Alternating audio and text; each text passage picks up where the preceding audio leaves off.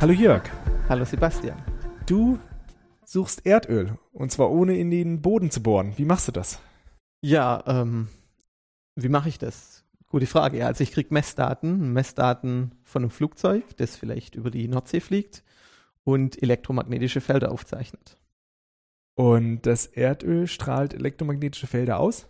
Ähm, ja, das ist vielleicht zunächst mal verwunderlich, aber äh, wenn man sich vorstellt, was Erdöl eigentlich ist, dann wird es vielleicht schon klarer. Also Erdöl ist ein flüssiges Gemisch, das besteht hauptsächlich aus Salzwasser und aus Kohlenwasserstoffen. Und weil das halt Salzwasser ist, gibt es da Salze drin, also geladene Teilchen, Anionen, Kationen. Und diese Teilchen werden, oder dieses Gemisch wird angeregt von seismischen Druckwellen, die im Erdboden sind. Also zum Beispiel rühren die her von ähm, Meereswellen, die gegen Küsten schlagen. Und dann beginnen sich diese Teilchen zu bewegen im Erdmagnetfeld und aufgrund von Lorentzkräften kommt es zu Konvektionsströmen und dieses ganze Erdölgemisch wirkt dann makroskopisch, also wenn man rauszoomt, ähm, wirkt es wie ein elektrischer Dipol und der erzeugt ein Feld und dieses Feld kann man dann im Flugzeug messen. Ein elektrischer Dipol. Äh, du meinst eine Batterie? Ja, fast. Also ähm, zunächst mal bewegt sich da ja ganz viel. Die Felder werden aufgebaut, abgebaut, weil diese Teilchen halt schwingen, oszillieren. Das heißt, man hat eher sowas wie eine große Antenne. Also dieses Erdölfeld ist eine große Antenne. Aber um das Ganze einfacher zu machen und weil diese Schwingungen auch niederfrequent sind, diese Druckwellen, ähm, kann man quasi sagen, man, man friert das Bild ein ähm, zeitlich und dann guckt man sich das eingefrorene Feld an und dann sieht es ungefähr so aus wie eine Batterie. Niederfrequent, äh, mit welch, was für Frequenzen bist du da vorgegangen? Ja, also ähm, diese Druckwellen, weiß man jetzt aus Experimenten oder so, ähm, die bewegen sich zwischen 0,1 und 10 Hertz, also wirklich sehr niederfrequent. Ähm, ja, und man muss das Ganze halt physikalisch und dann mathematisch modellieren, um dann weiterzusehen, was, was geht. Und äh, diese äh, Felder, die dabei entstehen, sind so groß, dass man die tatsächlich aus dem Flugzeug noch detektieren kann. Ja, also das ist nicht einfach, aber wenn man das korrekt modelliert und ähm, mathematisch formuliert, dann geht's noch. Also die Gebiete sind auch nicht klein, also solche Gebiete, die man überfliegt und für die man Messdaten sammelt und verarbeiten möchte, ähm, die sind schon mal so zwei auf drei Kilometern äh, ja, Ausdehnung und dann bis zu sechs Kilometer Tiefe. Und trotz dieser sechs Kilometer Tiefe kann man noch tatsächlich etwas detektieren. Liegt das jetzt einfach daran, dass da so hohe Spannungen und äh, Ströme entstehen oder äh, liegt es an dieser großen Ausdehnung? Ich meine, was für Spannungen hast du jetzt selbst äh, dir da äh, zum Beispiel genommen? Ja, also ich denke mal, dass es nicht an der Größe der, äh, der, der, Messdaten liegt. Ähm, also ich habe jetzt einen synthetischen Fall angenommen, also sprich ähm, das Verfahren, das ich da ähm, getestet habe, das testet man natürlich zunächst mal auf künstlichen Daten, bevor man da jetzt großartig ein Flugzeug kauft und Messgeräte ähm, baut. Ähm, und da bin ich ausgegangen von so einem Modell-Dipol, also plus ein Volt, minus ein Volt, ja, ähm, ganz einfach.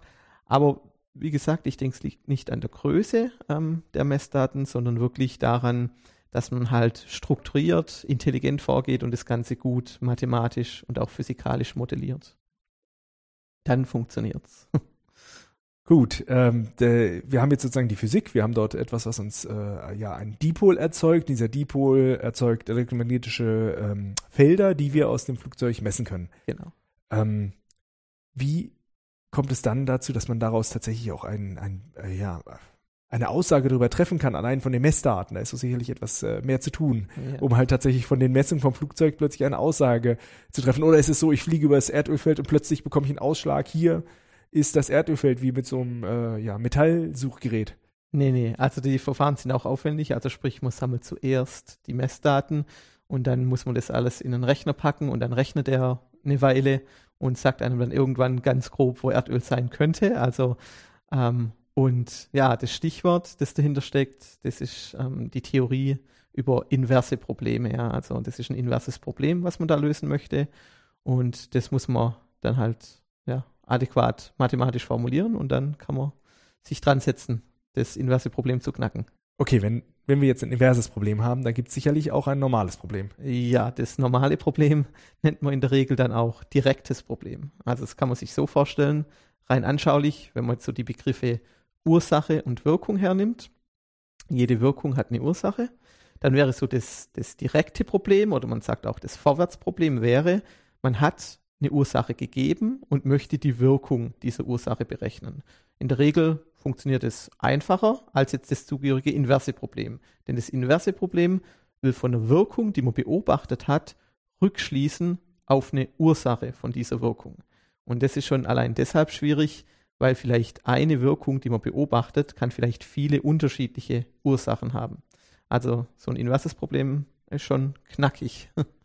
Also das ist sowas, ähm, was mir jetzt so einfällt, wie so ein Schattenwurfproblem. Also ich äh, kann mir leicht überlegen, was für einen Schatten ein Objekt hat, sozusagen, ja. vielleicht auch aus mehreren Richtungen. Ja. Aber es ist schwierig, sozusagen allein aus den Schattenwürfen wieder zurückzurechnen, wie dieses, äh, oder mir zu überlegen, wie das Objekt aussieht. Man kann das vielleicht mit Bauklötzen mal sich so selbst ja. überlegen. Man kann sozusagen eine, Trau also eine Sicht von oben haben, von der Seite äh, und ähm, dann versuchen sozusagen aus dem Schattenwurf wieder oder dem Schattenschnitt äh, wieder zurückzukommen auf das eigentliche Bauwerk. Das muss ja nicht unbedingt eindeutig sein. Genau, weil da geht ja auch immer Information verloren. Also jetzt bei deinem Beispiel, da hat man ja ein 3D-Gebilde und der Schatten ist ja nur noch ein zweidimensionales Objekt. Also da geht wirklich 3D-Information äh, verloren.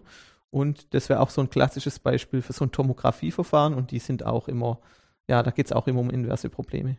Ja, ganz genau. Gut, dann gehen wir mal auf die Probleme ein. Ja. Was ist bei dir das direkte Problem?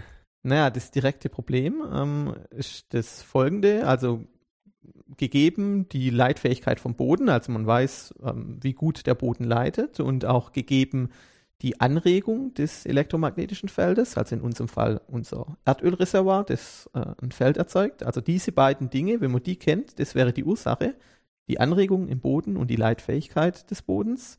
Dann kann man aus diesen beiden Ursachen kann man die Wirkung berechnen und das wäre dann das elektromagnetische Feld, also zum Beispiel das elektrische Potential oder auch die magnetische Flussdichte.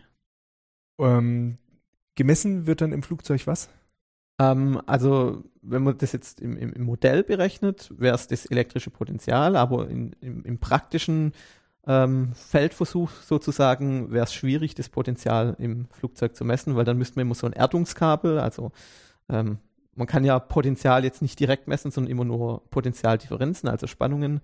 Und so ein Erdungskabel kann man schlecht hinter sich herziehen im Flugzeug. Also müsste man da eher so die magnetische Flussdichte oder Amplituden von elektromagnetischen Größen. Ja. Das heißt, weil sozusagen Veränderungen von äh, pot äh, elektrischen Potenzialen nie unabhängig von Magnetfeldern passieren genau. können, kann man genau. sozusagen das eine aufs andere schließen. Ja. Ansonsten, wenn ich Potenzial messen wollte, müsste ich mir entweder ja eine Antenne bauen, die quasi bis zum Erdboden geht, um dieses, diesen Unterschied zu messen, oder einfach auf das Flugzeug mit einer riesengroßen Antenne ausstatten. Genau. Nur das ist einfach nicht praktikabel. Da müsste man dann einfach die Magnetfeldänderung. Völlig richtig, ja. Genau. So, ähm, das heißt, äh, äh, sozusagen von dieser ähm, Leitfähigkeit und der Anregung äh, sozusagen wird jetzt sozusagen ein, ein Modell von diesen äh, von dem Betrachtungsgebiet sozusagen erstellt und oder für dieses Modell quasi dann eine Berechnung durchgeführt. So worauf ja. basiert das dann, dass man jetzt sozusagen eine Simulation der elektromagnetischen Eigenschaften in diesem Gebiet von zweimal drei Kilometer in einem, ja, Oberfläche und sechs Kilometer Tiefe mit Luft nach oben natürlich auch berechnet. Ja, also da geht man erstmal von der Physik aus. Ähm, da gibt es die Max-Vergleichungen, also das sind, äh, ist ein System von vier partiellen Differentialgleichungen, also mathematische Formeln. Und diese beschreiben die Zusammenhänge zwischen diesen Feldgrößen. Also da gibt es ähm, Funktionen, die sind abhängig vom Ort im dreidimensionalen Raum und von der Zeit. Und da gibt es unterschiedliche solche Funktionen oder solche Variablen. Also zum einen die elektrische Feldstärke, die magnetische Feldstärke und die zugehörigen Flussdichten. Und dann gibt es aber auch solche Quellgrößen, also Quellen, die dieses Feld erzeugen. Das wäre dann die äh, Raumladungsdichte oder auch die Stromdichte. Und der Zusammenhang zwischen all diesen Größen wird halt beschrieben durch diese vier partiellen Differentialgleichungen, die Maxwell-Gleichung. Und das ist so der Grundbaustein, um das Ganze zu modellieren. Dann gibt es wahrscheinlich auch noch die so Materialparameter wie die Leitfähigkeit genau. die da auch mit hineinspielen. Ja. Das ist wahrscheinlich ein recht großer Aufwand, das alles zu rechnen, aber man könnte damit einfach den, den gesamten Bereich damit abbilden und quasi von den äh, sozusagen der Ursache, Leitfähigkeit und Anregung und der Dimensionierung des gesamten äh, Bereichs äh, könnte man jetzt direkt die, äh, ja, das elektromagnetische Potenzial ähm, äh, ja, berechnen. Ja, Gehst genau. du da so vor? Ja, also man muss da noch einige Zwischenschritte natürlich machen. Es gibt da noch Vereinfachungen, vereinfachende Annahmen, die man trifft. Also zum einen guckt man sich an, ja, was, wie sind so die Materialeigenschaften? Da geht man dann davon aus, dass man ein lineares, isotropes Material hat, also dass das aus alle Richtungen, sage ich jetzt mal, grob gleich aussieht. Ähm, dann geht man von einem zeitharmonischen Ansatz aus, also sprich, dass die Felder, die dort auftreten, sowas ähnliches oder ja, im Prinzip aus Sinus- und Cosinus-Funktionen zusammengesetzt sind von einer festen Frequenz. Ähm, dann geht man davon aus, dass diese Frequenz niederfrequent ist, weil diese Druckwellen im Boden, auch die haben eine niedrige Frequenz. Ähm, ja, und dann trifft man noch weitere Annahmen, also weil diese Frequenz so niedrig ist, wie gesagt, schaut man sich nur so ein, so ein Snapshot an. Man friert sozusagen die Zeit ein und guckt sich dann nur das Feld an für so eine feste Frequenz und macht so eine statische Näherung. Und dann kann man halt insbesondere das elektrische Feld schreiben als Gradient, also als Ableitung von so einem elektrischen Potenzial. Und dann hat man sozusagen diese Potentialgröße, die man dann berechnen kann aus diesem ganzen Modell. Das heißt, aus diesen vier Gleichungen äh, werden halt jetzt sozusagen viele Vereinfachungen äh, hineingebracht, ja. die aber eigentlich das Problem nicht verändern sollen, sondern eigentlich sinnvolle Annahmen sind, wie zum Beispiel, dass das Material keine speziellen Eigenschaften hat, sondern angenähert, linear und isotrop ist. Also linear, das ist halt äh, ja genau vorhersehbar funktioniert. Wenn doppelt so viel äh, Anregung da ist, dann wirkt sich doppelt so stark aus. Und isotrop, dass es nicht äh, richtungsabhängig ist, sondern halt von oben betrachtet äh, genauso aussieht wie von der Seite. Ja. So, das ist eine erste an, so für die Materialeigenschaften, das ist erstmal was recht Normales, solange man nicht mit speziellen Materialien arbeitet. Äh, der zeitharmonische Ansatz ist schon etwas weitergehend. Da, äh, ja, passieren zwei Dinge auf einmal. Also die eine Sache ist, das hast du gesagt, du machst es für eine feste, aber gewählte Frequenz. Ja. Du sagst, mich interessiert nur diese eine Frequenz, was ja auch sinnvoll ist, weil wir ja schon wissen, dass die Frequenzen äh, ja sich nicht im Bereich von mehreren Kilohertz bewegen, sondern zwischen 0,1 und 10 Hertz. Das ist das, was da passiert, das ist interessiert. Genau. Alles andere brauchen wir ja gar nicht simulieren. Ja. Ähm, und durch diesen Ansatz fliegt dann aber auch gleichzeitig die Zeitabhängigkeit raus. Genau. Das ist natürlich ein großer äh, Vorteil also, der Methode zunächst scheint es vielleicht widersprüchlich, man hat eine Frequenz, da verändert sich was, da schwingt was und jetzt wirft man plötzlich die Zeit raus, aber ähm, weil halt diese Frequenz sehr niedrig ist, geht man halt von einem statischen, von einer statischen Annäherung aus. Und genau. dann fliegt die Zeit raus. Ja. Ja, und diese äh, statische äh, oder die, die niedrige Frequenz hat auch noch zur Auswirkung, dass halt auch noch Terme herausfallen, die einfach eher nur bei hoher Frequenten äh, genau. Schwingungen eine ja. Rolle spielen würden. Und das kann man in diesem Fall ja auch machen, weil sozusagen Wellen äh, sich halt immer nur langsam äh, fort, also Wasserwellen am der Nordsee, die genau. kommen halt alle 0,1 bis 10 Hertz. Äh, 10 Hertz ist da recht hoch. Ja. Das sind wahrscheinlich dann eher seismische Wellen, die solche Geschwindigkeiten ja. äh, oder solche Frequenzen erzeugen. So, dann äh, kommst du am Ende zu von diesen vier Gleichungen mit Zeit- und Ortabhängigkeit zu einem vereinfachten System? Genau, also ich komme zu einem Randwertproblem, also so ein Randwertproblem besteht dann halt aus einer ähm, partiellen Differentialgleichung. Die kommt im Prinzip direkt aus diesen Maxwell-Gleichungen zusammen mit diesen Vereinfachungen. Und dann muss man sich noch ähm, Randbedingungen überlegen. Und diese Randbedingungen sind in diesem Fall jetzt halt so gewählt, dass man das Feld, also man möchte ja ein, ein begrenztes Gebiet überfliegen. Also wir haben gesagt, zwei Kilometer auf drei Kilometern Größe.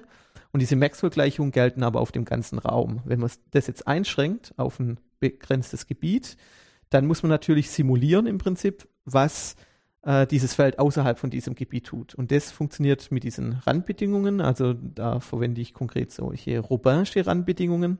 Und diese Randbedingungen zusammen mit der partiellen Differentialgleichung liefern dann ein direktes Problem, ein Randwertproblem, das halt ähm, dieses elektrische Potenzial berechnet oder liefert, äh, gegeben die Anregung im Boden und die Leitfähigkeit des Bodens. Also das Problem, was du erstmal hast, ist, du willst nicht die gesamte Welt berechnen, sondern nur den Bereich, der dich interessiert. Genau. Einmal diesen überflogenen Bereich von zweimal drei Kilometern, aber eben auch die sechs Kilometer Tiefe. Mhm. Trotzdem wirkt ja auch die Welt draußen auf diesem Bereich. Genau. So, und deswegen muss man sich da was überlegen. Ich schneide ab und dann muss ich sozusagen an die Stellen, wo ich abschneide, so eine Pappmaché-Wand hinmachen, genau, sozusagen wie, wie im Film, weil ich ja. mal meinen Horizont hin, nur das eben ein bisschen komplizierter. Das sind dann eben die äh, Reburnschen ja. Randbedingungen, die ja. für dich dort, also aus dem Modell, das, äh, wie du es dir überlegt hast, passend sind, dass es so aussieht für die Mathematik und für den Computer, als würde die Welt nach draußen weitergehen. Aber ich berechne sie nicht mehr. Ganz genau. Das heißt, wenn, wenn natürlich weiter auswärts dann noch ein Erdölfeld wäre, das wird ignoriert, sondern es wird angenommen, weiter außen gibt es keine Anomalien mehr. Ja, also man wählt es so, also dass man einfach davon ausgeht, dass das Feld dort abklingt. Also man hat da, baut da so eine Dämpfungsfunktion ein und ja, die simuliert den, das Abklingen des Feldes. Und äh, du steckst aber trotzdem schon rein, dass du weißt, dass sozusagen, ähm, ja, es sozusagen ein, ein, ähm, eine Quelle gibt, und Materialeigenschaften. Das heißt, der Boden ist dann Sand oder Wasser oder? Ja, also man geht erstmal von, von bekanntem Hintergrundmaterial aus, also unten nasser Sand, wenn man jetzt zum Beispiel über die Nordsee fliegt und oben Luft. Ähm, ja, wenn es jetzt Anomalien im Boden hat oder so, also wenn man, also sprich, man möchte die, ähm, die genaue Leitfähigkeit des Bodens berechnen, das wäre dann schon wieder das inverse Problem. Also das ist jetzt alles gegeben, wir reden über das direkte genau. Problem und da gibt man alles vor und genau. rechnet es aus und, und dann weiß man, was ist das elektrische Potenzial ja. und damit weiß man, was würde das Flugzeug messen, äh, entweder das Potenzial oder eben die äh, magnetische Flussdichte. Ganz genau. So, dann haben wir das direkte Problem äh, fertig. Ja, also das ist im Kasten, das ist jetzt mhm. ein mathematisches Modell. Hast du das irgendwie noch analysieren müssen, dieses Modell? Ähm, ja, gut. Weitere? Bevor man dann zum Inversen geht, muss man sich erstmal überlegen, ist das ähm, direkte Problem sinnvoll gestellt? Also gibt es da immer eine Lösung? Ist die Lösung immer eindeutig? Also wenn ich jetzt im Boden eine Anregung habe und der Boden hat eine gewisse Leitfähigkeit, können da dann plötzlich zwei unterschiedliche Felder entstehen. Und dem ist nicht der Fall. Also das kann man zeigen, einfach mit der Theorie für partielle Differentialgleichungen, äh, dem sogenannten Lex-Milgram-Theorem oder Lemma von Lex-Milgram. Ähm, und da kann man dann halt übergehen zu der schwachen Formulierung dieses Randwertproblems und kann dann zeigen, dass das direkte Problem in der Tat ähm, wohl definiert ist. Diese schwache Formulierung äh, ist die äquivalent mit der ursprünglichen Formulierung über Differentialgleichungen. Ja, nicht ganz. Also da muss man jetzt auch unterscheiden, ob man jetzt mit einem reinen Mathematiker spricht oder vielleicht mit jemandem, der pragmatischer unterwegs ist. Also zunächst mal, wie der Name schon sagt, die schwache Formulierung, die ist schwächer als die klassische Formulierung. Ähm, also wenn man eine klassische Lösung hat, dann ist die auf jeden Fall auch eine schwache Lösung, aber eine schwache Lösung muss nicht die ursprüngliche klassische, ähm, das ursprüngliche klassische Problem lösen. Aber wenn man jetzt pragmatisch rangeht und sagt, naja, die Physik, die liefert mir ja irgendeine Lösung, also da passiert ja was, wenn ich in die Natur schaue und die Lösung wird dann vermutlich auch glatt genug sein, dann kann man mal hoffen, dass die schwache Lösung, die man da berechnet, auch wirklich die ist, die man in der Natur draußen hat. Da, um das halt zu erfüllen, müsste man zum Beispiel dann auch wieder weitere Analytik betreiben, um auch wieder zu einer klassischen Lösung zu kommen, wenn man erstmal nur die Schwache berechnet hat. Genau. Also abgesehen davon, dass man erwartet, dass es halt funktioniert. Ja, ähm, ja die schwache Formulierung ist dann so eine Art, dass man äh, ja die äh, ganze Gleichung über einen Integralsatz umwandelt und nachher dann sozusagen mit Testfunktionen multipliziert. Genau, also man geht da über in sogenannte Sobolev-Räume und ja, dann erfüllt diese schwache Lösung halt die, das Randwertproblem im Sinne einer Integralgleichung. Also wie du sagst, man, man testet mit ganz vielen Testfunktionen und sagt sich dann, naja, wenn, wenn diese Lösung oder diese Funktion, die ich da habe, ähm, diese Gleichung für die ganzen Testfunktionen erfüllt, dann wird es ja wohl auch sozusagen eine Lösung sein vom ursprünglichen Problem. Das heißt, sozusagen, man versucht das ganze Problem zu vereinfachen, dass man sagt, okay, ich gucke es mir nicht mehr alles komplett an, sondern ich gucke mir das für lauter einzelne Funktionen an, die, mit denen ich teste, ja. die bestimmte Eigenschaften haben, zum Beispiel einen bestimmten Bereich lokalisieren und sagen, gilt sozusagen die Eigenschaften, die ich hineingesteckt habe, das Modell, was ich reingesteckt habe, in diesem Bereich und äh, beziehungsweise was muss ich erfüllen, um das hinzubekommen. Und wenn ich das sozusagen für ganz, für alle Bereiche, die mich interessieren, einzeln durchführe, dann wäre ich fertig. Genau. Also die Motivation dahinter ist, dass man zum einen dann irgendwann in so eine Operatorschreibweise übergehen möchte, damit man also echte Funktionalanalysis betreiben kann und natürlich auch, ähm, um dann das Problem irgendwann in den Rechner reinzubekommen, weil da kann man ja auch nur mit endlichen Größen arbeiten, weil so ein Rechner hat ja immer nur endlich große, großen Speicher und das heißt, da brauche ich sozusagen eine endliche Basis, solche Testfunktionen, auf die ich mich beziehe. Und das ist so die Motivation dahinter. Also das ist ja dann ganz angenehm, dass man auf der einen Seite Theorie hat, um Existenz und Eindeutigkeit zu beweisen über die schwache Formulierung, gleichzeitig aber auch dann ein numerisches Verfahren da äh, mit umsetzen kann. Genau, also das steht natürlich am Ende. Also es steht am Anfang und am Ende. Also am Anfang steht ähm, das praktische Problem, das wir haben, das wir lösen wollen, also ein echtes Problem aus der echten Welt. Und am Ende müssen wir natürlich auch die Lösung in der echten Welt berechnen. Und dazwischen geschieht halt die mathematische Magie sozusagen. Ja, was für ein Simulationsverfahren hast du dort für das direkte Problem genutzt? Ähm, finite Element-Ansatz. Also sprich, dass man wirklich so eine endlichdimensionale, äh, so einen endlichdimensionalen Unterraum wählt von äh, diesen Sobolev-Räumen und dann halt letztlich mit über Koordinatenfunktionale und so weiter ähm, das Ganze dann überführt ähm, ja, in, die in die Welt der linearen Algebra, wo man mit Vektoren und äh, Matrizen schön rumrechnen kann und dann macht der Rechner der Rest sozusagen. Was für eine Form hatten deine finiten Elemente? Ähm, das waren so Hütchenfunktionen, also lineare Lagrange-Elemente waren das. Also das kann man sich so vorstellen, dass man halt den Raum aufteilt in lauter kleine Tetraeder, in so ein Tetraedernetz, also lauter kleine Pyramiden im Prinzip. Und auf jeder kleinen Pyramide definiert man halt so eine Basisfunktion. Und die sieht halt aus, also wenn man sich jetzt das ein, eindimensional vorstellt, einfach wie so eine Hütchenfunktion. Also die hat eine, eine lineare steigende Flanke und dann wieder eine fallende lineare Flanke.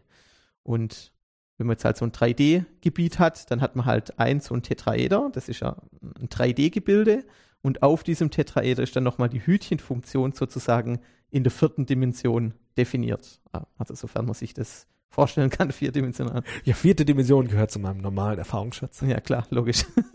ja, aber das ist quasi so, äh, sozusagen diese, äh, diese Tetraeder, also Dreieckspyramiden, mit denen kann man sehr gut, also man könnte zum Beispiel mit zwei Dreieckspyramiden kann man ja auch schon einen Würfel aufbauen. Also wenn man ja. Würfel schräg durchschneidet, an, durch vier Ecken hat man zwei äh, Dreiecks, nein, da habe ich jetzt was falsch gesagt. Muss irgendwie anders schneiden. Auf jeden Fall, man kann äh, geschickt andere äh, Objekte mit äh, so Dreiecks ja äh, Pyramiden aufbauen. Ja. Also wie man die Würfel schneidete. Nee, man braucht mehr. Moment, reichen zwei. Jetzt stehe ich gerade auch im Schlauch. Na gut, das ist Geometrie. ja, ähm, das sind keine Geometer. Das, das macht aber der Rechner für uns. Also man gibt ja. dem Rechner äh, Geometrien vor ja. und der macht dann daraus äh, sozusagen äh, Hütchenfunktionen, also äh, nicht Hütchen, Tetraeder. Ja. Äh, und äh, sozusagen, man kann sich vorstellen, jedes Objekt, was sich durch Flächen beziehungsweise durch äh, Graden, sozusagen, also Gradenstücke sozusagen abzeichnen kann, äh, kann er durch diese äh, Tetraeder darstellen. Mhm. Und je feiner die Tetraeder sind, desto feiner wird das Objekt. Also so eine Kugel ist immer abgeflacht, aber ich kann das beliebig genau. flacher machen, um erstmal mit diesem, mit diesem Tetraedernetz, was du jetzt verwendet hast, sozusagen dieses Objekt abzubilden. Und äh, sozusagen in jedem Tetraeder sind, für jedes Tetraeder sind dann bestimmte äh, Feldeigenschaften definiert, also bei dir wahrscheinlich das elektrische Potenzial. Genau. Und äh, sozusagen, wenn ein Tetraeder einen bestimmten, äh, sozusagen das Potenzial einen bestimmten Wert hat, dann bedeutet das, im Tetraeder hat es diesen Wert. Und wenn ich weggehe vom Tetraeder, ist das Modell, dass es linear abfällt. Sozusagen. Das ist so diese Hütchenfunktion, ja. die du also gemeint hast. Im Prinzip berechnet man den Wert des Potenzials auf den ganzen Schnittstellen, wo sich die Tetraeder treffen. Also diese Knotenpunkte des Gitters. Da hat man den Wert und dann fällt es von da an ab. Genau. genau. Und sozusagen die Tetraeder sind dann gleichzeitig auch sozusagen, oder die Tetraeder repräsentieren im Raum in gewisser Weise auch diese Testfunktion. Ja, also im Prinzip schon. Also es ist eine Basis von so einem Sobolev-Raum und über Linearkombination von diesen Basisfunktionen kann man sich dann die Lösung zusammenbasteln oder diese, diese finite Elementlösung für das elektrische Potenzial. Das heißt, für jedes, für jedes Tetraeder sozusagen kann, bekomme ich nachher einen Wert raus, dadurch, dass ich dieses Problem an jedem einzelnen Tetraeder mit der Testfunktion abteste, berechne für jedes Tetraeder sozusagen Werte und dann bekomme ich vielleicht raus, Tetraeder 1 ist der Wert 5, Tetraeder 2 der Wert 4 und so weiter.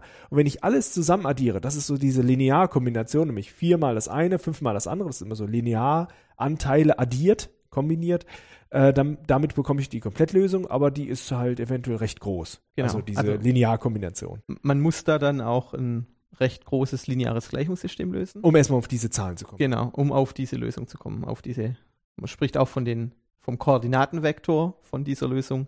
Ähm, genau, um darauf zu kommen, muss man LGS lösen. Und wenn man jetzt so ein Gitter hat, also in meinem Fall, wie gesagt, es war ein synthetisches Modell. Vielleicht muss man in der Realität noch mal feiner rechnen, aber bei mir war es halt für so einen Block von diesem Gebiet, das man untersucht, ähm, von dem man die Messdaten hat, waren es in der Rekonstruktion waren es 5000 äh, Knotenpunkte. Das bedeutet, dieses lineare Gleichungssystem ist 5000 auf 5000 groß und das muss man unter Umständen dann beim inversen Problem zum Beispiel mehrmals rechnen.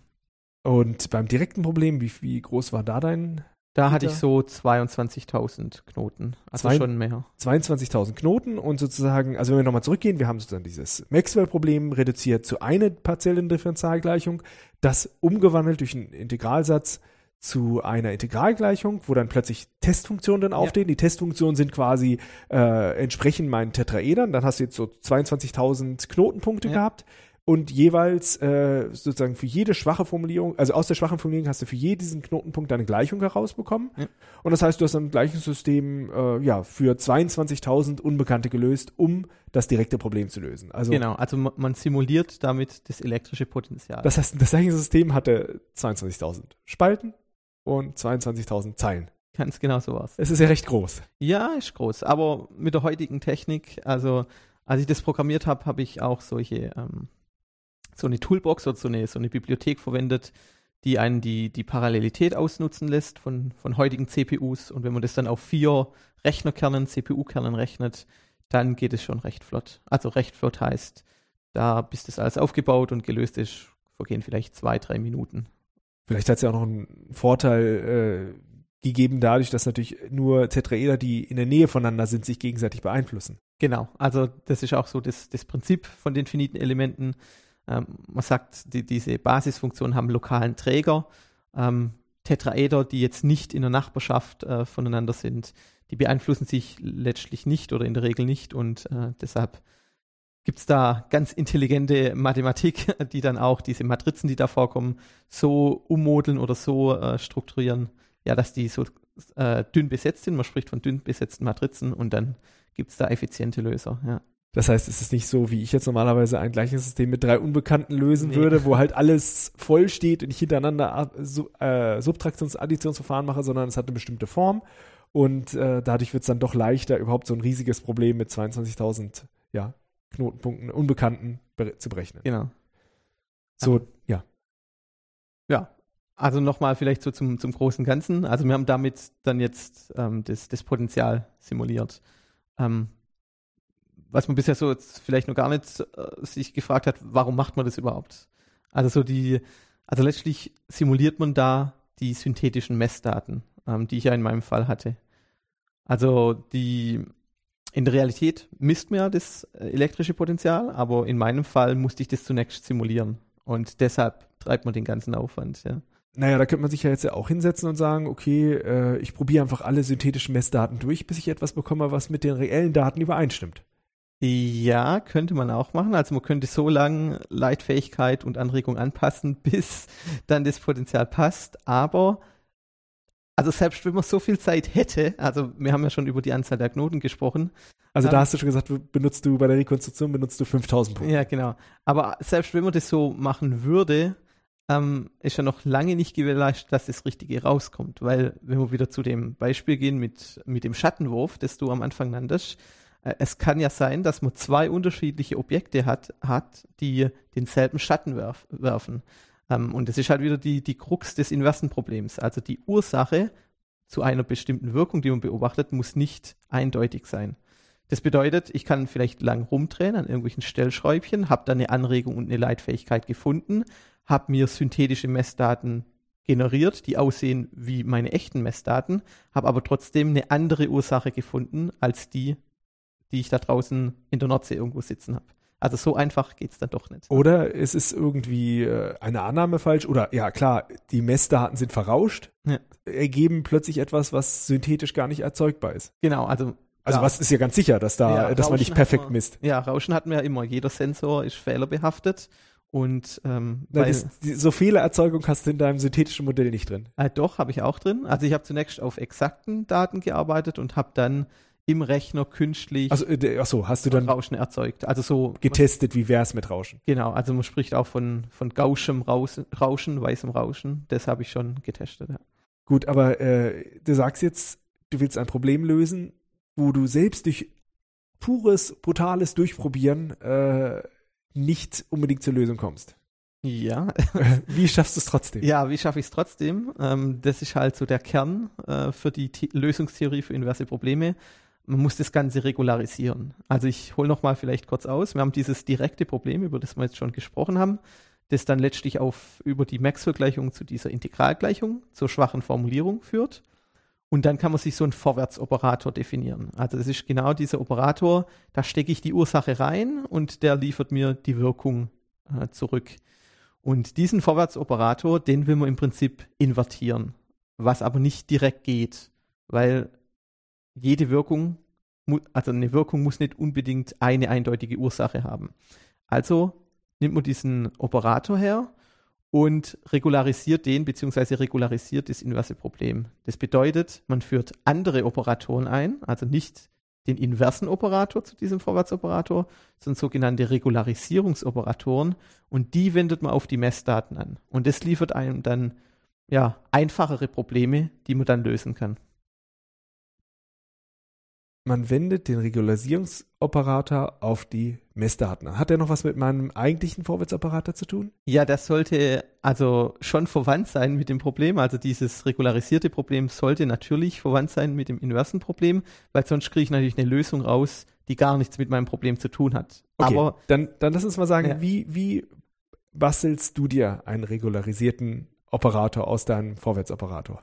Also ich verwende eine Newton-Iteration, ja, also ein, ein, iteratives Verfahren, also sprich, man nimmt den, äh, den Vorwärtsoperator her, der ist zunächst mal nicht linear, also der macht ganz verrückte Sachen.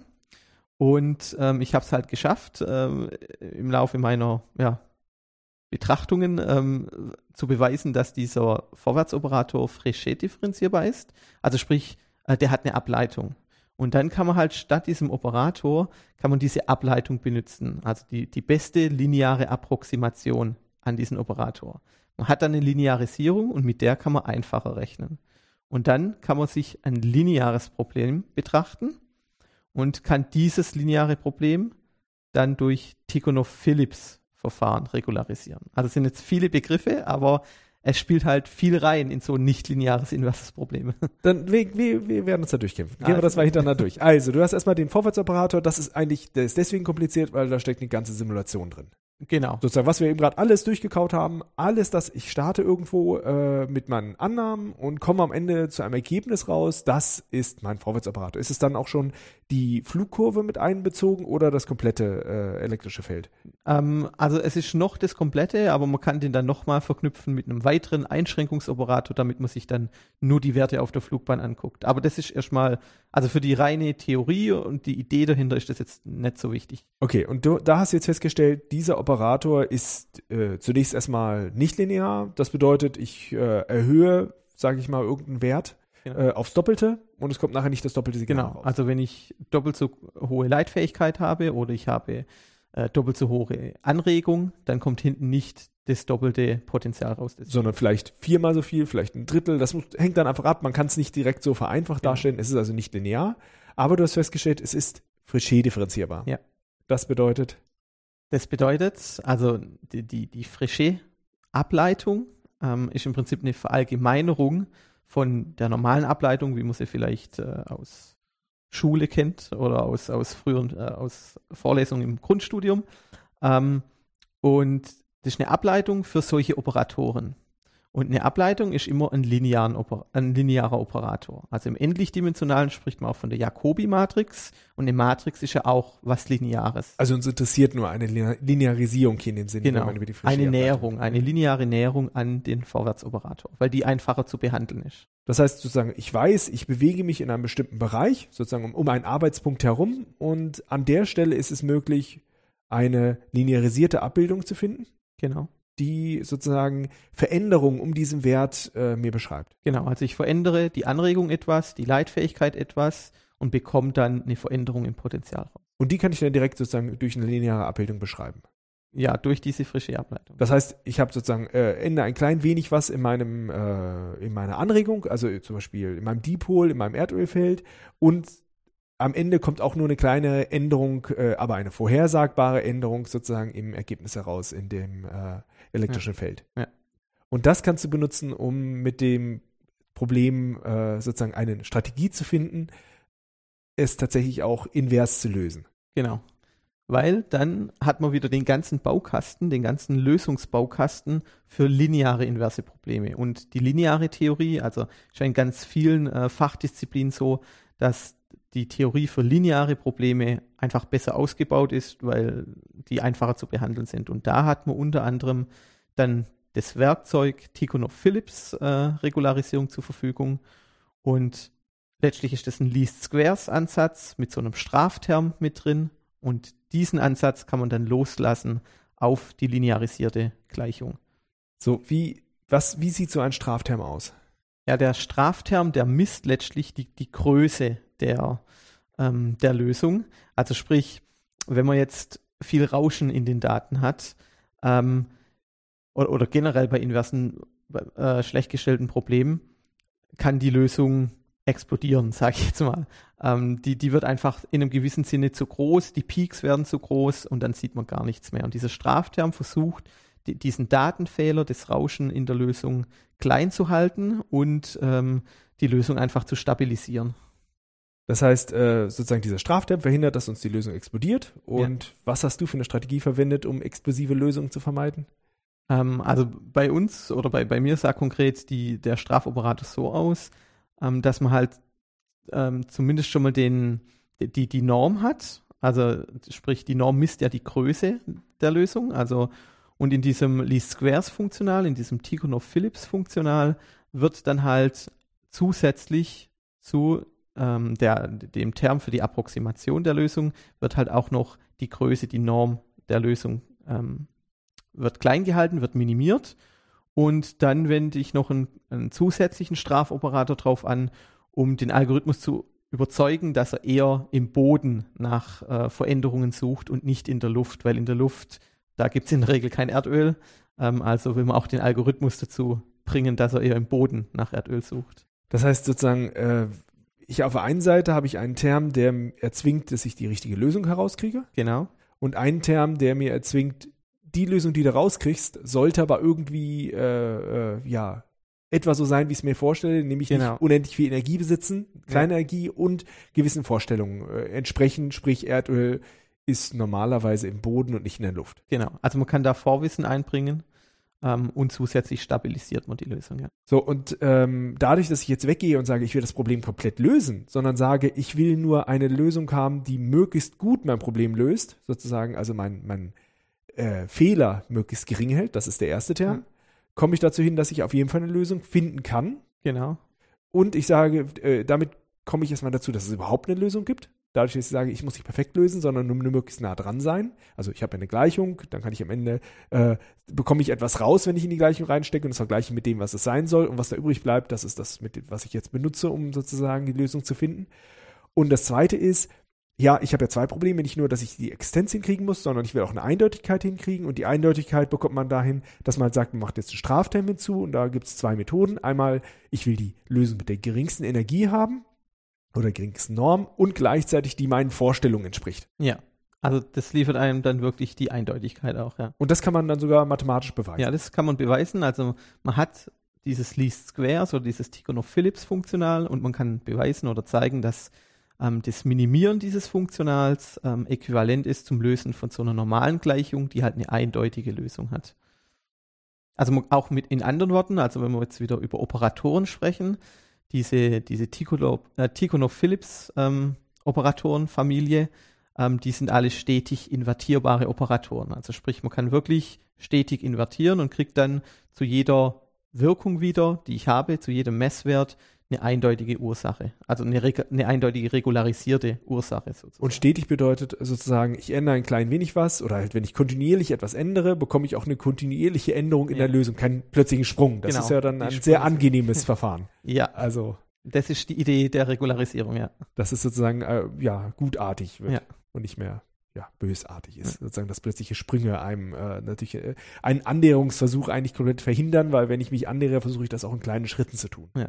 So, das ist sozusagen das, was man unter Regularisierung versteht, mhm. dass man sozusagen hier so einen Strafterm auch hinzufügt. Ähm, ja, aber wie weißt du, wie du den Strafterm dimensionieren musst? Ja, da kommt dann das Stichwort Parameterwahl mit rein. Also hört sich jetzt alles wunderbar an. Man löst hier ein einfaches Problem, die Lösung ist eindeutig. Aber die Frage ist halt wirklich, was hat es noch mit meinem ursprünglichen Problem zu tun? Und da muss man halt eine Balance finden. Also so ein Regularisierungsverfahren oder auch solche Regularisierungsoperatoren hängen immer von einem Regularisierungsparameter ab. Und ähm, ja, der, wie du schon sagst, zum einen, also der, die Art und Weise, wie ich den dimensioniere, beschreibt, ob ich Mehrwert lege auf eine Lösung, die, die gut angepasst ist an meine Messdaten oder Mehrwert lege auf eine Lösung, die stabil ist. Und da gibt es Unterschiede. den ursprünglichen Annahmen entspricht. Genau. Und die Annahme ist sehr breit gefasst, die heißt nur, Erdöl findet, befindet sich normalerweise nicht in der Luft. Genau, ja, und auch vielleicht die Annahme, im, Luft, äh, im, im, im Boden habe ich größtenteils nasser Sand und in der Luft größtenteils Luft. okay. Genau. Und ja, die Art und Weise, wie man diese Parameterwahl trifft oder was man davon Verfahren wählt, äh, das variiert halt. In meinem Fall habe ich das sogenannte L-Kurven-Kriterium äh, verwendet. Also äh, ein schlauer Mann namens Hansen, der hat irgendwann mal herausgefunden, naja, wenn ich diese beiden Komponenten, also die Komponente, die Anpassung an die Daten und mein Vorwissen, wenn ich diese gegeneinander ähm, auftrage in einem, äh, in einem Graphen, also ich habe ein Achsenkreuz und da zeichne ich die rein, abhängig von diesem Regularisierungsparameter, dann bekomme ich eine Kurve. Und der Parameter für diese Kurve ist halt gerade der Regularisierungsparameter. Und diese Kurve hat halt eine L äh, die ist L-förmig. Sieht aus wie ein großes L. Die hat so einen, so einen steilen Ast und dann gibt es einen relativ scharfen Knick unten links in der Ecke und dann hat sie wieder so einen flachen Ast. Und ähm, die Idee ist halt die folgende. Ich möchte in diesem Tikhonov-Phillips funktional beide Komponenten minimieren. Die eine Komponente möchte ich minimieren, um eine gute Anpassung an meine Messdaten bekommen, zu bekommen und die andere möchte ich minimieren, um äh, ja, die Energie klein zu halten. Und das heißt, wenn ich beide klein haben will, laufe ich tendenziell Richtung Ursprung. Also ich will auf der X-Achse möglichst weit gegen Null laufen und auf der Y-Achse. Das bedeutet, der, der ideale, der optimale Parameter befindet sich gerade in diesem Knick von diesem L. Weil, weil diese Ecke von dem L, die liegt sozusagen am nächsten am Ursprung und da habe ich die beste, die beste Balance zwischen beiden. Also man kann sich jetzt so vorstellen, sozusagen auf der Y-Achse ist sozusagen der Fehler bezüglich der, meine, meines ursprünglichen Modells ja. äh, abgetragen, auf der X-Achse der Fehler bezogen auf meine Modellvorstellung. Also, äh, also sozusagen ja. meine, meine Vorgaben beziehungsweise der, der Gesamtenergie. Ja. Das heißt, wenn ich weit in Richtung X-Achse fortwandere, habe ich einfach sehr, sehr viel Energie in dem Modell, was nicht sinnvoll ist, sozusagen, also dass da plötzlich kleine Kraftwerke unterm Erdboden sind. Hingegen, wenn ich äh, sozusagen auf der Y-Achse nach oben gehe, dann äh, stimmt es nicht mehr mit meiner ursprünglichen Lösung überein. Und äh, sozusagen äh, in, in meinem gesamten Funktional, da, da ist der Parameter so eingebaut, dass wenn der Parameter, sage ich mal, sehr klein ist, dass äh, nur noch geguckt wird auf, passt es auf meine, mein, mein Ursprungsproblem, auf mein formuliertes äh, Differentialgleichungssystem. Mhm. Äh, wenn ich hingegen den Parameter sehr hoch wähle, dann äh, ist die Gewichtung stärker auf dieser äh, Regularisierung in dem Sinne, ich achte gar nicht mehr so genau drauf, dass es mein Problem löst, aber es darf nicht zu viel Energie da drin stecken, sondern soll äh, erstmal gering energetisch sein und sehr stark dem treffen, was ich äh, mir vorgestellt habe. Und jetzt geht man hin und löst dieses Problem ganz, ganz oft für ganz unterschiedliche Parameterwahlen. Genau. Und das trägt man einfach ab. Mhm. Und äh, sozusagen, wenn ich einmal sage, okay, jetzt ist, will ich erstmal nur das Problem lösen, dann entsteht aber womöglich sehr, sehr viel Energie äh, und dann bekomme ich halt lauter Punkte raus. Und dann entsteht dort einfach so eine L-Kurve. Ja. Also ist es bei dir passiert? Äh, das ist bei mir in der Tat passiert. Da freut man sich dann auch, wenn man wirklich ein L hat, wie aus dem Lehrbuch. Ähm, ja, hat funktioniert, hat hingehauen. Ja, und da äh, sucht man dann sich sozusagen den Punkt, der am nächsten dem Ursprung ist, weil ich muss ja beides addieren, den x-Wert und y-Wert und deswegen will ich nah genug am Ursprung sein und ja, bei dir hat's geklappt und ja, da hat, hast du dann das immer wieder probiert, bis du möglichst nah diesem Ursprung warst. Ja. Und also man sieht schon, dass die Ergebnisse recht gut sind. Also man bekommt dann, also konkret in meinem Fall, wir haben immer gesprochen äh, davon, dass wir als Ursache die Anregung im Boden und die Leitfähigkeit haben. Ähm, ich speziell habe mich eher auf die Leitfähigkeit gestürzt und habe ähm, dieses Teilproblem gelöst und habe dann in meinen Tests dann auch solche, ähm, spricht von Anomalien, also Änderungen in der Leitfähigkeit in den Boden eingebracht in mein künstliches Modell und mit Hilfe von dieser L-Kurve ähm, hat sich dann gezeigt, dass man diese Anomalien relativ gut ähm, rekonstruieren kann. Also zumindest qualitativ äh, war das ziemlich gut, ja. Das heißt, äh, da bist du jetzt erstmal dahingegangen, sozusagen mit diesem L-Kriterium äh, sozusagen einen guten Regularisierungsparameter zu finden und komm, sagst, es hat sehr, sehr gut funktioniert. Aber jetzt sind wir ja noch nur an der Stelle, dass wir erstmal einen regularisierten Operator haben. Ja. Da kommt doch jetzt noch was. Wie löse ich denn jetzt eigentlich das Problem mit diesem regularisierten Operator, um tatsächlich nachher zur Lösung zu kommen? Naja, also man, man sucht sich also den optimalen Parameter aus. Genau, den, den haben wir jetzt, Ecke wir immer wieder probiert genau. haben. Und den setzt man dann ein, rekonstruiert dafür und hat dann eine regularisierte Lösung. Und jetzt war ja der Ausgangspunkt, dass wir so eine Newton-Iteration haben. Also wir haben ja linearisiert.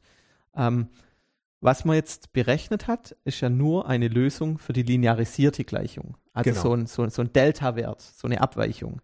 Ähm, und dieser Delta-Wert, also in meinem Fall ähm, der Delta-Wert für die Leitfähigkeit, der wird jetzt drauf addiert auf meine Start-Leitfähigkeit und dann gehe ich in den nächsten Iterationsschritt. Also ich, ich gehe in eine Schleife und mache das wiederholt. Also, du hast mit irgendwas angefangen. Was war deine Ursprungsannahme? Also bei der Leitfähigkeit halt die Ursprungsannahme im Boden nasser Sand, in der Luft einfach Luft. Also zwei Leitfähigkeitswerte, die ich konstant halte in beiden Bereichen. Also das heißt, am Anfang hat man gar nichts gesehen, sondern einfach da unten ist nur nasser Sand, oben ist Luft und Genau. dann hat man das gestartet und dann hast du sozusagen das Problem aufgestellt, das ist eigentlich nicht linear, Ja.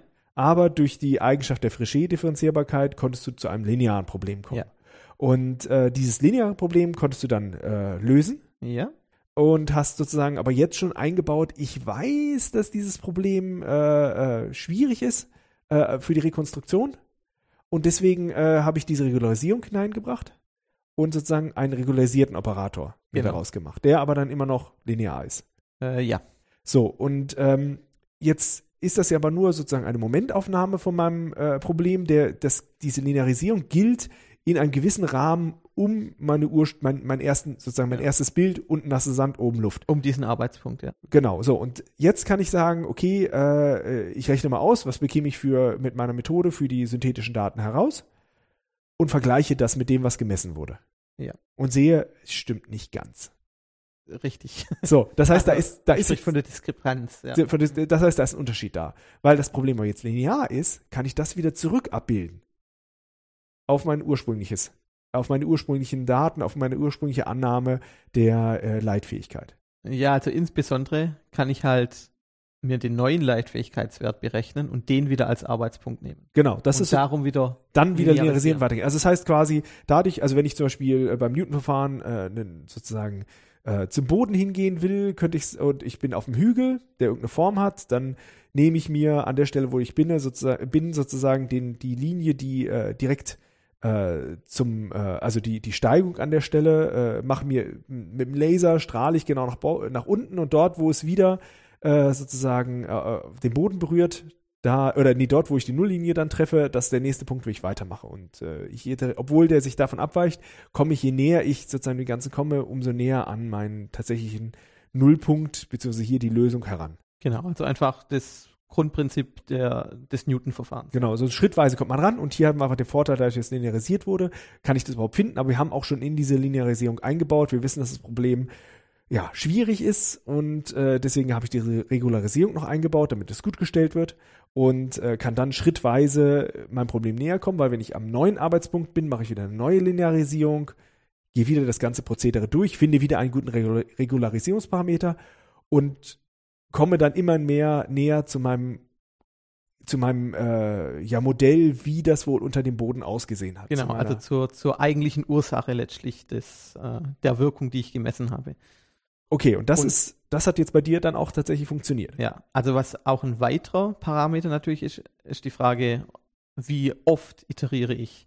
Also man spricht ja dann vom, vom äh, Stop-Index und dieser Stop-Index ähm, ja, ist halt auch ein Regularisierungsparameter und wenn man zu weit iteriert, dann wird die Lösung auch wieder zu glatt und hat dann wieder relativ wenig mit meiner ursprünglichen Lösung zu tun. Also da hat man letztlich so, so ein zweistufiges äh, Parameterwahlproblem, wenn man so möchte. Aber bei dir hat das dann auch funktioniert. Ja, bei mir hat es funktioniert. Also wie gesagt, ähm, qualitativ waren die Ergebnisse ganz gut. Ähm, quantitativ jetzt nicht ganz so. Also man muss sich mal überlegen, also wie das Verfahren nochmal funktioniert. Also es ist ein passives Verfahren. Ähm, wenn man das jetzt vergleicht mit anderen Verfahren, zum Beispiel aus der Medizintechnik oder auch aus der Geophysik, ähm, so, sogenannten Tomographieverfahren.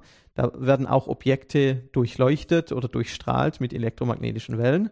Und da hat man Informationen aus ganz vielen unterschiedlichen Richtungen.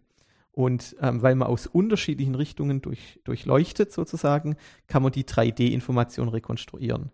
In unserem Fall ist es nicht so, weil wir haben ja nur eine Richtung. Also da, da ist dieses eine Erdölreservoir im Boden und das, das strahlt nur in einer Richtung. Und das bedeutet, die 3D-Information ist schon sehr begrenzt, die man in den Messdaten hat. Und konkret sieht es dann so aus bei der Rekonstruktion, oder das hat, haben halt meine Versuche gezeigt, dass wenn man sich das Ganze projiziert auf, den Erdober, auf die Erdoberfläche vorstellt, also aus der Vogelperspektive, dann findet man bei der Leitfähigkeit die Anomalien sehr gut. Also man kann sagen, hier x-Koordinate so, y-Koordinate so, da sitzt die Anomalie. Das funktioniert gut. Aber die tiefen Informationen, also in welcher Tiefe die Anomalie sitzt, ähm, die wird ziemlich stark verschmiert, weil das halt so ein, so ein Projektionsproblem ist, wie bei deinem Beispiel mit dem Schattenwurf. Ja? Ähm, so ein 3D-Objekt wirft einen Schatten, aber wie weit es in der dritten Dimension ausgedehnt ist, sehe ich im Schatten nicht mehr, weil der nur noch in 2D ist. Ähm, und folglich sind dann halt die tiefen, ist die Tiefeninformation hier verschmiert und dann auch die absoluten äh, quantitativen Werte äh, passen dann auch nicht, weil halt der Algorithmus dann die, die Leitfähigkeitswerte mittelt über die ganze Tiefe des Suchgebietes, weil er halt die, die konkrete Tiefe der Anomalie nicht exakt rekonstruieren kann. Aber wie gesagt, qualitativ sieht es ganz gut aus, ja. So, das heißt, äh, mit deinem Verfahren kann man die Leitfähigkeit bestimmen und äh, man kriegt das jetzt nur nicht so genau hin, weil man kann nicht einfach quasi von unten plötzlich bestrahlen, sondern man kann, arbeitet nur mit den Daten, die von oben kommen und kann dementsprechend eigentlich hauptsächlich Aussagen darüber machen, wo ist es, aber nicht unbedingt äh, so genau sagen, wie tief ist es. Da genau. ist die Information einfach viel, die, die ganze Sachlage viel, viel schlechter, ja. äh, weil einfach nicht mehr Information da ist. Aber wenn ich dann anfangen will zu bohren, habe ich zumindest schon mal eine, die Ansage, wo sollte ich bohren? Ja. Und äh, ungefähr habe ich schon mal eine Information, wie tief es sein könnte. Genau, also aber das nur sehr ungefähr, das muss man dann vorsichtiger sehen. Die Motivation war ja auch, dass man ein umweltfreundliches passives Verfahren hat, wo man halt nicht ähm, ausgedehnte Probebohrungen vornehmen muss, aber wie du schon sagst, wenn ich weiß, wo ich bohren muss, dann kann ich ein aktives Verfahren verwenden. Also sprich, da gibt es Verfahren dann, die sind ähnlich zur äh, elektrischen Impedanztomographie. Da bohrt man dann ein Loch und bringt einen aktiven Sender ein und dann kann man ja dann genauer feststellen, wie tief das Ganze sitzt. Ja. Aber die Leitfähigkeit selbst bringt mir jetzt noch nicht direkt das Erdöl. Nein, da geht es natürlich um die Anregung, weil die Anregung, also der Dipol ist ja letztlich repräsentiert das äh, Erdölreservoir und die will man wissen. Und das Ganze ist so ein verzahntes Verfahren. Also aus dem einen großen inversen Problem, das lautete, finde äh, von einem gemessenen Potenzial ausgehend die Anregung und die Leitfähigkeit, macht man zwei kleinere inverse Probleme, dass man sagt, na, beim einen Problem suche ich nur die Leitfähigkeit und tue so, als ob ich die Anregung schon kenne. Und beim anderen suche ich nur die Anregung und tue so, als ob ich die Leitfähigkeit schon kenne. Und diese Verfahren oder diese Probleme löst man dann iterativ wiederholt immer abwechselnd. Also konkret geht man halt von dem aus, was man am besten schätzen kann. Also wo es jetzt Erdöl hat, kann man schlecht schätzen. Aber die Leitfähigkeit kann man gut schätzen. Weil Nordsee besteht zu großen Teilen aus nassem Sand. Also hat man so eine initiale äh, Schätzung für die Leitfähigkeit und steckt es dann in das Verfahren rein, das die Anregung rekonstruiert. Und mit diesem ersten rekonstruierten Schätzwert für die Anregung geht man dann in das zweite Verfahren rein, wo man sagt, ha, ich tue jetzt so, als ob ich wüsste, wie die Anregung aussieht, wo das Erdöl ist, und berechne mir dann einen besseren Schätzwert für die Leitfähigkeit in der Nordsee. Und dann geht das Ganze von vorne los. Das heißt, diese, eigentlich ist das, wenn ich Erdöl suche, ist die Anregung, die ich finden will. Genau. Das sozusagen, weil dort diese Batterie quasi im Boden sitzt. Ja. Äh, elektrischer Dipol. Ja. Wäre etwas groß. Äh, der sich auch noch verändert. Ja. Ähm, äh, nur für dieses Verfahren hat man das Problem, dass äh, sozusagen die Leitfähigkeit eine Störkomponente ist. Ja. Auch eine nichtlineare Störkomponente. Das heißt, das kann ich nicht einfach so rausrechnen. Deswegen äh, macht Sinn, das auch nochmal getrennt zu betrachten. Und genau. genau das hast du gemacht. Du hast sozusagen eine elektrische Leitfähigkeit äh, berechnet, setzt aber voraus, du weißt ein bisschen was über die Anregung, wo die sein könnte. Genau. Das andere Verfahren wiederum äh, setzt voraus, es kennt die Leitfähigkeit und berechnet dann eine Schätzung für äh, nee. die Anregung. Ja, ja, richtig. Ja. Genau. So, und das heißt sozusagen, das arbeitet Arm in Arm. Genau, also man spricht vom Quellenidentifikationsproblem, das die mhm. Anregung sucht, und von einem Parameter-Identifikationsproblem, ähm, das die Leitfähigkeit sucht. Habe ich es jetzt richtig rumgesagt? Ja, ich glaube. Ja. genau, also die, die Leitfähigkeit, wie du schon sagtest, ähm, also Störfaktor würde ich jetzt nicht sagen, aber wie der Name sagt, es ist ein Parameter ja, in dem ja. Problem. Es ist, das Interesse liegt nicht auf der Leitfähigkeit, sondern es ist letztlich ein Parameter für das Quellenidentifikationsproblem. Und äh, du hast mal gesagt, du rechnest auf theoretischen Daten. Ja. Kann man das praktisch auch umsetzen? Äh, ja, kann man. Also ähm, es gibt Kollegen von mir, die arbeiten auch auf, auf echten experimentellen Daten, die von Flugzeugen über der Nordsee kommen. Und da funktioniert es auch ganz gut. Natürlich ist das Ganze herausfordernder. Also das Rauschen ist mitunter größer. Man kann natürlich auch nicht so gut abschätzen, ähm, an welchen Stre äh, Schräubchen muss ich jetzt noch drehen, weil man halt wirklich nicht weiß, wie sieht die Lösung aus, die rekonstruiert wird. Also da wird stark heuristisch vorgegangen, dass man halt sagt, okay, ich rekonstruiere jetzt mal so lange, ähm, bis sich die Lösung nicht mehr so stark ändert, also bis ich sowas Stationäres habe und dann gehe ich davon aus, dass das vielleicht die Lösung ist. Aber ähm, es, es wurde auch verifiziert, also äh, wir wurden da auch getestet sozusagen, also äh, äh, Physiker, die sich auch mit dem Problem beschäftigen, die haben schon grob gewusst, wo hat's Erdöl, haben gesagt, ja, okay, die Mathematiker, die lassen wir jetzt mal ins offene Messer laufen, die testen wir jetzt mal. Ähm, und wir mussten liefern und die haben es dann aber abgenickt und gesagt, ja, also habt ihr ganz gut getroffen. Wunderbar. Und sozusagen dein Anteil, äh, der hilft jetzt sozusagen dieses äh, Verfahren auf den echten Daten noch weiter zu verbessern. Genau. Oh, das ist ja sehr gut. Wurde schon getestet? Ähm, also die Kombination aus beidem, soweit sind wir noch nicht, aber das ist jetzt gerade am Laufen. Also meine Arbeit geht da jetzt gerade erst zu Ende, meine Diplomarbeit, und jetzt werden beide Projekte sozusagen zusammengebaut. Das heißt, du bist ja wirklich am Puls der Forschung momentan und ja, sogar der direkt so daran auch sozusagen in Zukunft äh, ja, äh, ressourcenschonender, naturschonender äh, nach äh, ja, Bodenschätzen äh, oder halt, es muss ja nicht unbedingt Erdöl sein. Äh, nee, also das Prinzip funktioniert auch für anderes, aber jetzt in dem konkret. Das war jetzt erstmal das Modell dafür. Ja, hast du das erwartet, dass du in so einen Bereich hineinkommst, wenn du Mathematik studierst? Ähm, ja, erwartet ist eine gute Frage. Was erwartet man, wenn man mit Mathematik anfängt? Ähm, na, ich sag mal, ich habe es gehofft, aber ähm, die Entwicklung war dann doch ganz anders. ähm, ja, also vielleicht kurz zu meinem Hintergrund. Ähm, ursprünglich von Haus aus ähm, bin ich Ingenieur. Also ich habe ein duales Studium, damals noch an der Berufsakademie gemacht, ähm, in der Informationstechnik, war Softwareentwickler und habe dann aber irgendwann gedacht, naja, immer nur so Code Monkey sein und immer nur die Programme schreiben, ähm, das ist es auch nicht. Ich möchte eigentlich wissen, so wie Goethe auch sagt äh, im, im, Faust oder wie Goethe Faust sagen lässt, was die Welt in ihrem Innersten so zusammenhält. Das hat mich interessiert. Und da habe ich gedacht, gut, gehst an die Uni, studierst Mathematik, damit du auch die Formeln hinter deinen Programmen verstehst. Ja, und dann fängt man so an, bisschen blauäugig und dann kommt alles ganz anders. Also man, man lernt einfach eine ganz krasse andere Art zu denken. Also Mathematik ist wirklich so die, die Schule des Denkens. Ähm, ja, und mich haben dann immer mehr die abstrakten Dinge fasziniert und ich habe immer mehr ja, Algebra betrieben und wirklich in, in logische Sphären äh, bin ich abgetaucht. Und aber irgendwann kam wieder der Punkt, wo ich dachte, okay, ähm, was mache ich jetzt damit? Und was war eigentlich meine ursprüngliche Motivation? Und dann habe ich wieder den Bogen zur angewandten Mathematik gefunden ähm, und habe da jetzt auch meine Diplomarbeit geschrieben und bin jetzt ganz glücklich. Also, dass man wirklich sieht, ja, Mathematik hat auch eine Anwendung. Ähm, man muss da manchmal ja, in der saure Apfel beißen und muss sich in der Welt der Physiker und Ingenieure behaupten und muss vielleicht auch so seinen mathematischen Perfektionismus manchmal hinten anstellen, weil es halt ja, in der Praxis dann doch wieder nicht ganz so formal zugeht. Aber ich finde es eine schöne Mischung zu sehen, ja, hinter jedem echten Problem steckt eine mathematische Theorie, die auch ja, sozusagen geerntet werden kann, um dann ein Lösungsverfahren zu finden. Und diesen ganzen Ablauf finde ich spannend. Also den man jetzt auch hier in der Arbeit sieht. Am Anfang steht die Physik, dann modelliert man das, man hat ein mathematisches Modell, man entwickelt wirklich eine Lösungsstrategie in der reinen formalen Mathematik. Diskretisiert das Ganze dann, geht über zu finiten Elementen, um dann das Ganze in den Rechner reinzubekommen und am Ende schreibt man dann wieder ein Programm, aber diesmal weiß man, wo das Programm herkommt und warum es vermutlich funktionieren wird. Ja, und löst dann echte Probleme. Also das finde ich spannend. Es fasziniert mich bis jetzt.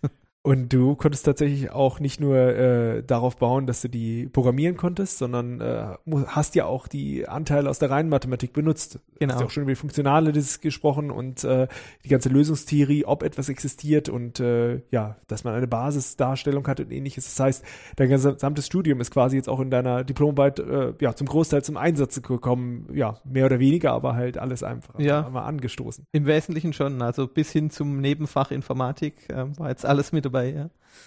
Ja, und äh, man erwartet es ja auch nicht gleich so, dass man als Mathematiker dann äh, tatsächlich gleich mitspielen kann, wenn es darum geht, aktuelle Probleme zu lösen. Nee, also wie gesagt, es ist auch eine steile Lernkurve. Man muss sich da echt die ersten Semester durchbeißen. Die einen fasziniert es, für die anderen ist es eher schwierig, aber es lohnt sich auf jeden Fall. Ja, ich möchte dich ganz herzlich bedanken, dass du mir so viel erzählen konntest über dein Gebiet. Ja, bitte, bitte. Ja, und ich bin gespannt, äh, wenn wir auch mal darüber sprechen können, wie wir das mit realen Daten aussehen. Ja, da bin ich auch gespannt noch. da werde ich auf jeden Fall deine Kollegen noch zukommen. Danke. Okay.